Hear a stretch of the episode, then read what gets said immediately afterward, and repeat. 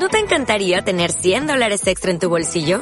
Haz que un experto bilingüe de TurboTax declare tus impuestos para el 31 de marzo y obtén 100 dólares de vuelta al instante. Porque no importa cuáles hayan sido tus logros del año pasado, TurboTax hace que cuenten. Obtén 100 dólares de vuelta y tus impuestos con 100% de precisión. Solo con Intuit TurboTax. Debes declarar para el 31 de marzo. Crédito solo aplicable al costo de la presentación federal con TurboTax Full Service. Oferta sujeta a cambios o cancelación en cualquier momento. Bienvenidos a Marketing Leaders, el podcast de contenido selecto para líderes del marketing como tú. En Inbound Cycle fuimos los primeros en implementar la estrategia Inbound en el mercado de habla hispana. Sabemos de qué hablamos y podemos ayudarte a alcanzar la cima.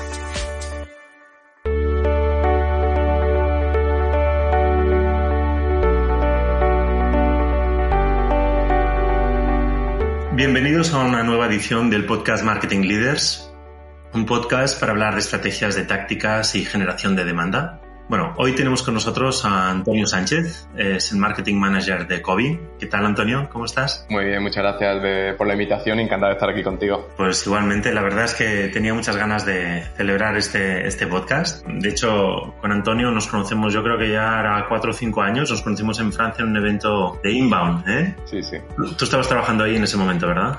Sí, yo estaba en Francia en una empresa llevando toda la parte de adquisición para Francia y España en ese momento y coincidimos allí y pues la primera toma de contacto inbound siempre puede por medio, yo creo. Sí, bueno, y bueno, luego pues entraste, entraste a COVID, ahora nos explicas un poco cómo es la empresa, ¿no? Pero, pero realmente siempre he hecho seguimiento de lo que hacías y bueno, es un, es un pro total. O sea, es, es, de las personas que nunca nos va a contratar como agencia porque sabe perfecto, sabe cómo nosotros o más. O sea que, oye, cuéntanos un poco sobre COVID. Pues te cuento, COVID es una fintech que ha desarrollado un SaaS con el que las empresas pueden ofrecer eh, beneficios a su empleado. ¿vale? Cuando hablo de beneficios, Estoy hablando de comida, formación, guardería, seguro médico, renting, seguro de vida, que al final son beneficios fiscales que tienen una extensión de tasa o de impuestos, pero también otros beneficios que no son los típicos que, que se ofrecen fiscales, como puede ser pues, el renting, ticket, mm, cupones, descuentos, etcétera.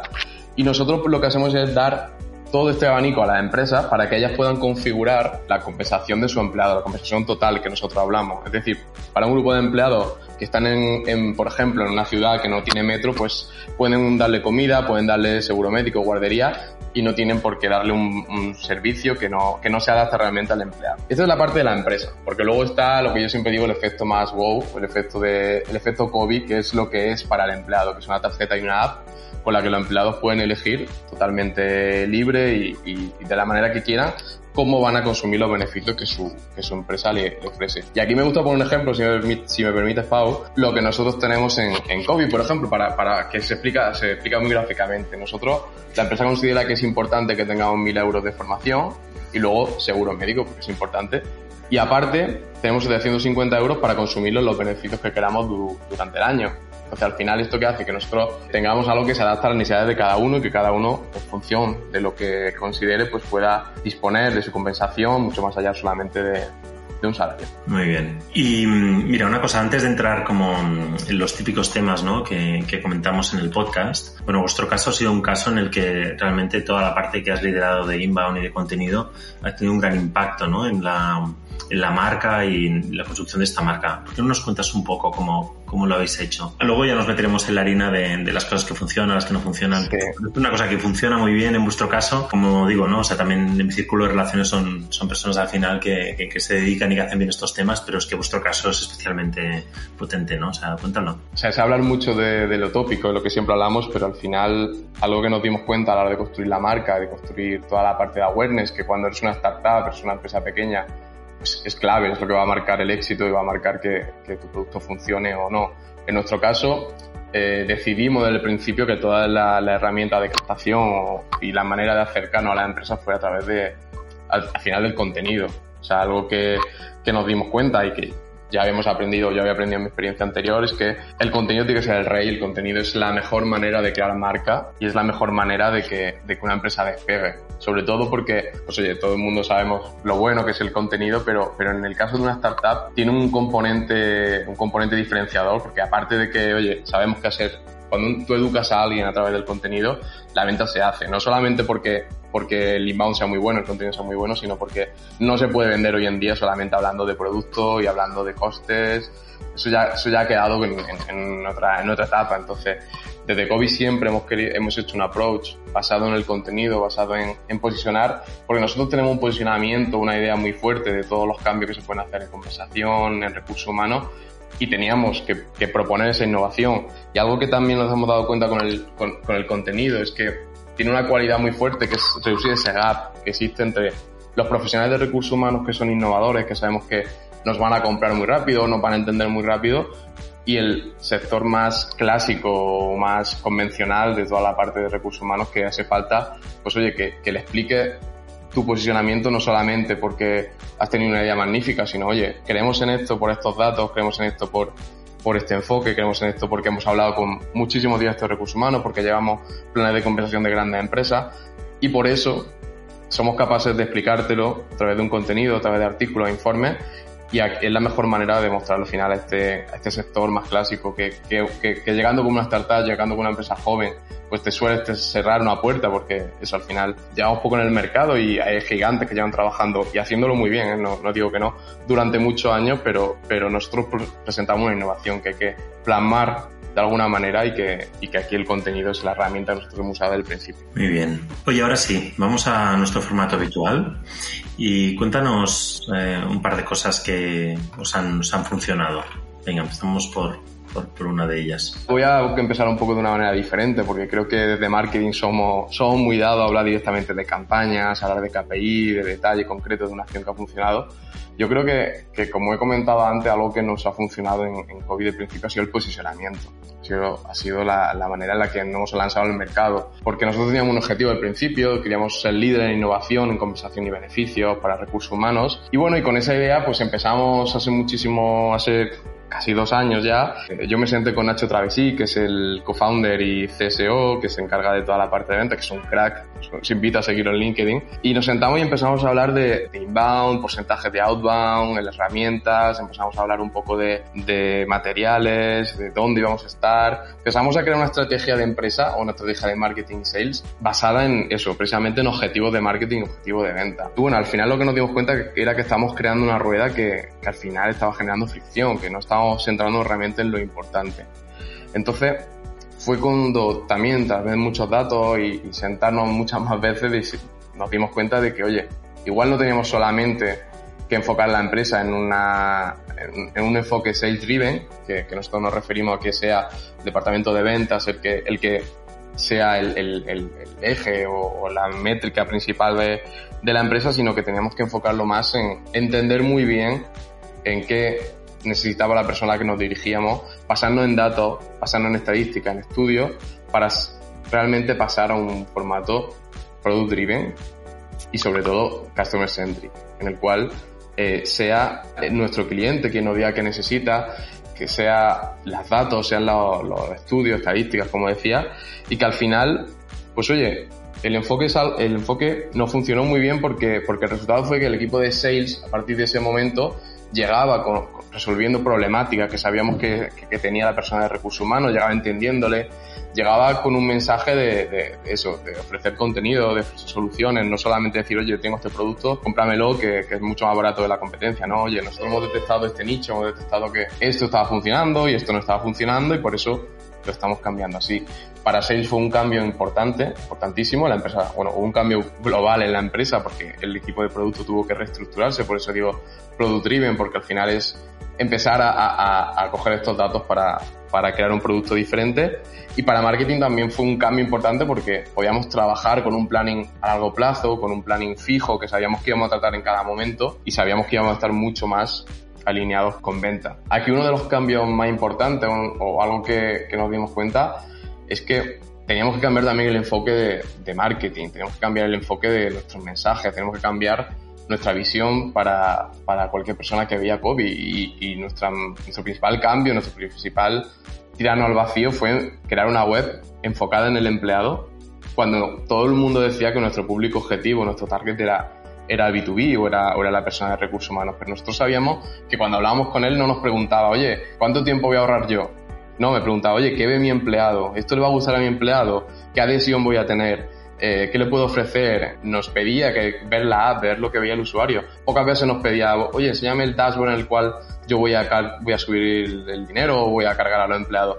Entonces, de ahí pues conseguimos cambiar el enfoque, enfocarnos en el empleado, mejorar los mensajes y al final eso, conseguir un producto que, que, que resolviera soluciones más que eh, ser una propuesta de ventas que nosotros teníamos en mente y quisimos desarrollar. Me parece muy interesante este, este enfoque que le estás dando, porque además, eh, bueno, claro, como nosotros siempre acabamos teniendo conversaciones con, con, responsables de marketing o directores de empresa, ¿no? Que, que, que tienen dudas de cuál debe ser su enfoque en la comunicación en aquellas empresas que son B2B, pero que en realidad su producto lo acaba consumiendo el consumidor, siempre hay esa duda existencial de, oye, ¿hacia dónde enfoco mi marketing? ¿Hacia las empresas o hacia mi consumidor final? ¿no? Y creo que vuestro caso, con todas, con todas sus particularidades, porque creo que a veces estas cosas trasladarlas así a lo bruto es complicado, ¿no? Pero es interesante como, como un caso en el que esto ha funcionado muy bien. Sí, yo te, te contaré aquí una anécdota también, porque, bueno, hace poco hemos lanzado una nueva web es una nueva web que, nos ha costado de, de, verdad sudor y lágrimas, porque también,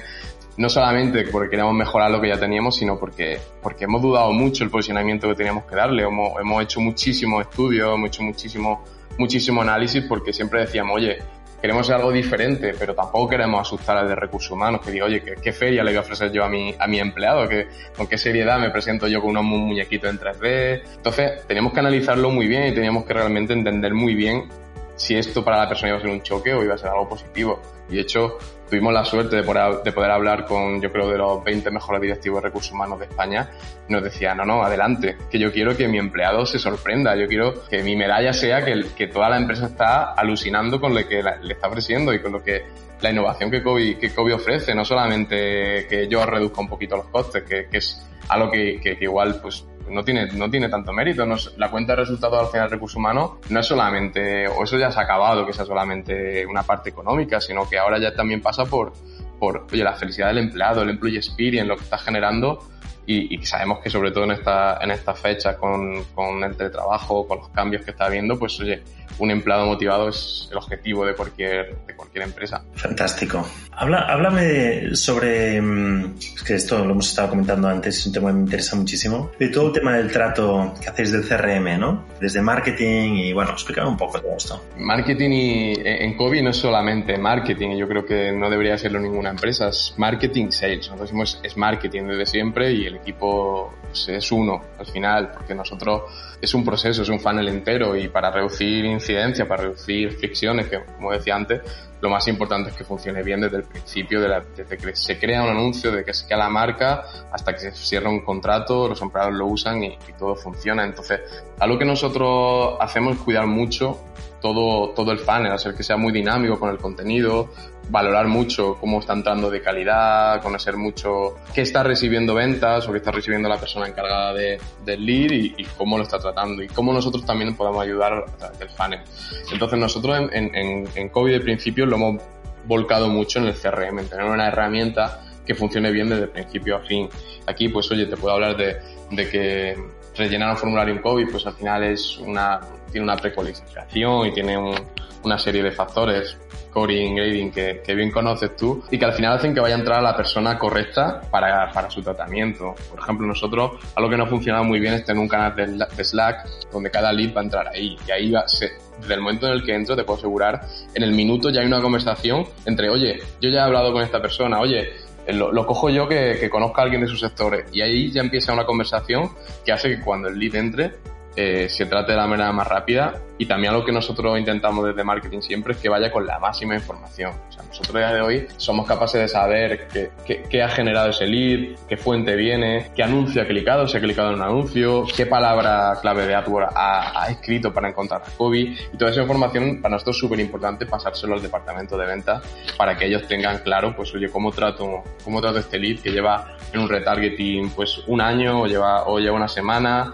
o ha hecho tal descarga o viene de tal, de tal medio pues tiene una visión diferente y esto nosotros sí que trabajamos mucho con, con el departamento de ventas para que para que ese proceso esté súper claro y, funcione bien. Oye, explícanos un poco cómo, cómo tenéis montado todo el proceso de gestión del lead en COVID. Pues mira, nosotros la asignación las hemos basado en, el, en la definición del MQL, ¿vale? que son una serie de características que tiene que cumplir el lead que hemos generado a través de las acciones que hemos dicho antes y que tiene que cumplir un, un SLA. Cuando hablamos de MQL nos referimos al Marketing Qualified Lead, ¿no? Sí, eso es. Eso es. Eh, pues justo ese es el lead que al final el marketing va a definir que cumple ciertas características que está listo para pasar a, la parte de ventas. Entonces aquí, cumpliendo el, SLA, que es un acuerdo entre marketing y ventas, pues vamos a, a decidir en qué momento y a, a qué persona del equipo se lo vamos a asignar. asignar. Nosotros al final trabajamos con parejas de BDR que, y Account Executive, que cada persona se va a encargar de un departamento de un tamaño concreto del mercado y en función de, de, eso, más sumado a otras características, podemos asignarlo a una persona o a otra. Eh, y esa sería la manera de asignar, sobre todo se hace automáticamente a través de un workflow, workflow que vamos definiendo con, y que vamos iterando y actualizando, pero en cuanto entra un lead pasa por, por un scoring, por un workflow que, que le va a calificar y lo va a asignar a la persona que corresponde. El tema de, de, los scorings, esto es un tema como muy recurrente en las conversaciones que suelo tener con personas como tú, ¿no? ¿Utilizáis algún tipo de herramienta para esto? ¿Es un tipo de scoring que habéis diseñado vosotros con listas dinámicas? ¿Cómo, cómo, cómo, cómo lo hacéis? Sí, lo que nos puedas contar, ¿eh? Más que nada desde un punto de vista de herramienta y de enfoque, ¿no? Porque donde sí que, que nosotros vemos que las herramientas de scoring del lead tienen muchísimo sentido es en todo lo que tiene que ver con la fidelización. O sea, cuando tienes, eh, sobre todo en modelos de negocio como e-commerce, o donde, además hay pues una compra mm, eh, pues mm, esporádica, ¿no? Entonces ahí tiene como muchísimo sentido el hecho de hacer como un, tema de scoring predictivo, de, de, de, cuál va a ser el momento en el que incluso también de clusterización de tu base de datos para a partir de aquí tener la gente clasificada.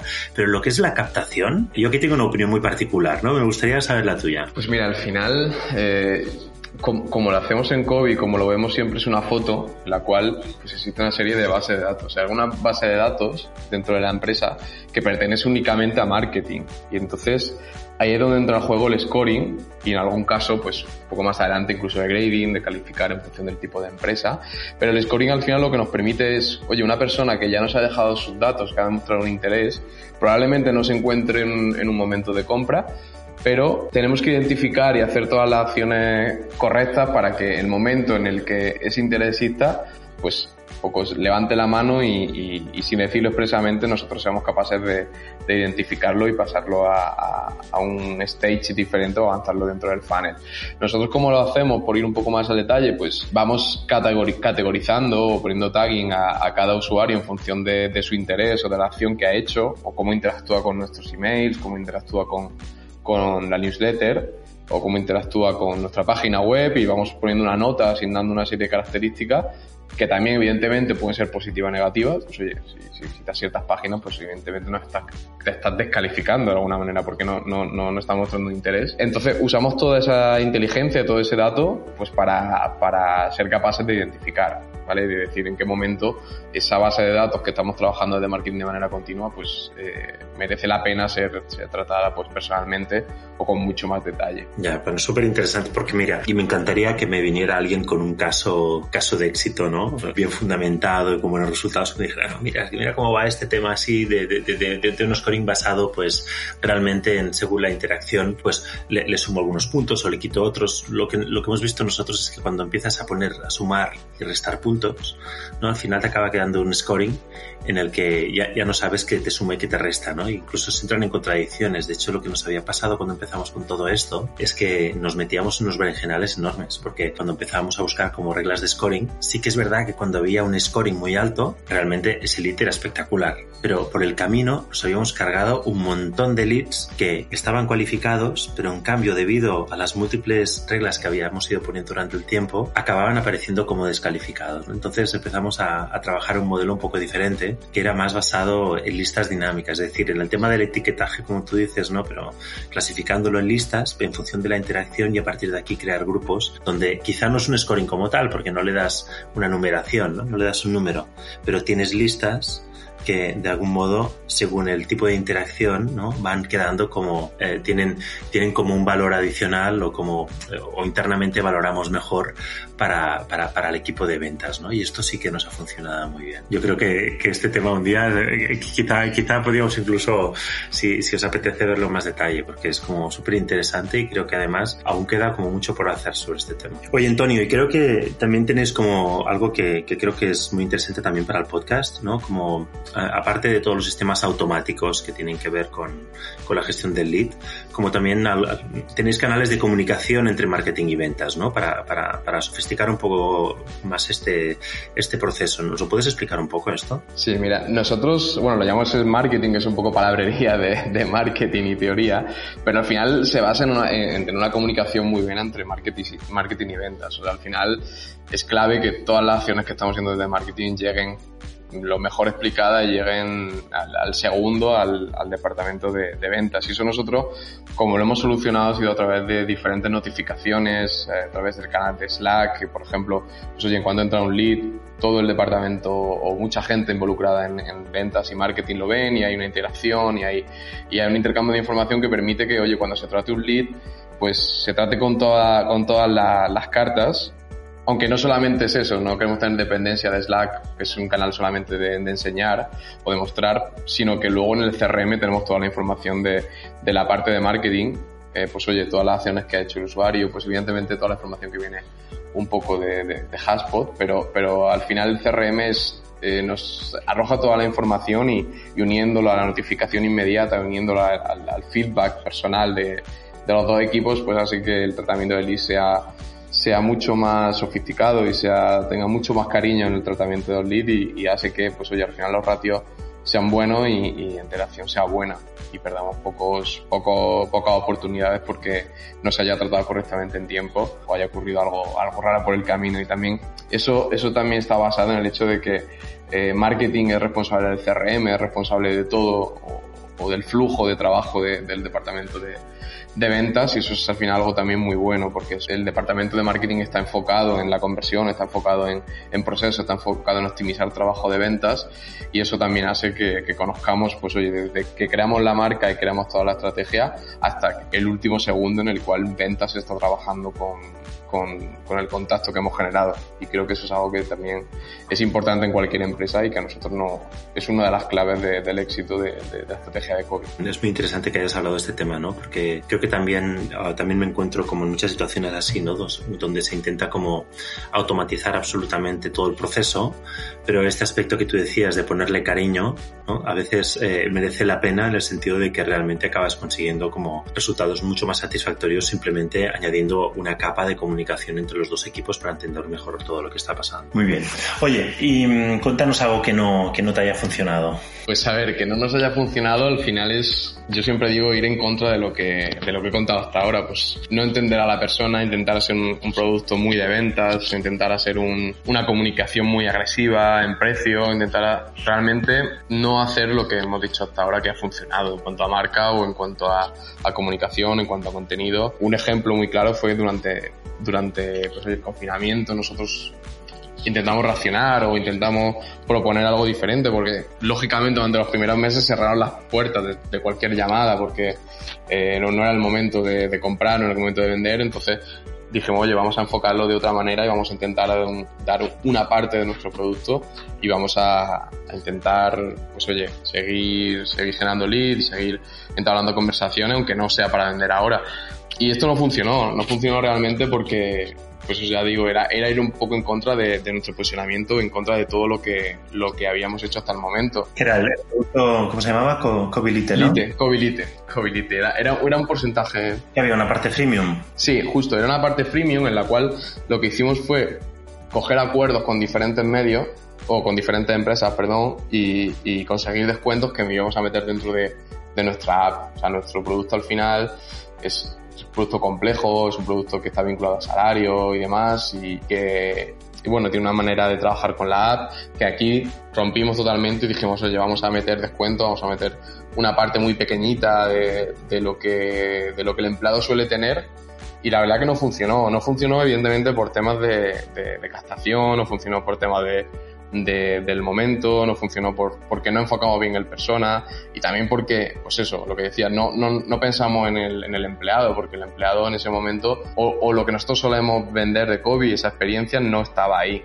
No, no existía en ese COVID que era solamente pues oye, descuentos y ahorros, y no era, no era todo lo que, lo que he contado antes de COVID o lo que nosotros queremos poner en, en, en adelante cuando hablamos de, bueno, mira, esto que comentas en realidad también me parece valioso en, desde muchos puntos de vista, ¿no? Y es la idea esta de que a veces, bueno, no sé, yo creo que cuando, cuando nos, nos leemos eh, cómo lo hacen las empresas, muchas veces hay el discurso de que necesitas como una parte freemium o necesitas hacer como un tipo de producto de menor precio para poder uh, ir a un mercado más pequeño, ¿no? Y que no siempre funciona. Entonces, creo que como experiencia también que no, que no ha funcionado también es valiosa desde este punto de vista, ¿no? Que quizá a veces también es el enfoque o el momento, lo que sea ¿no? Pero que no, que a veces nos dicen, no, es que hay que hacerlo así tal cual. Bueno, pues hay, hay, hay momentos, hay momentos y, y, situaciones para todo el mundo. Muy bien, Antonio. Oye, pues eh, nada, te agradezco muchísimo eh, tu participación en el podcast. Es un gusto poder hablar contigo y sobre tus conocimientos. Y bueno, nos vemos cuando quieras. Muchas gracias, Pau. Encantado de haber estado aquí. Un abrazo. Hasta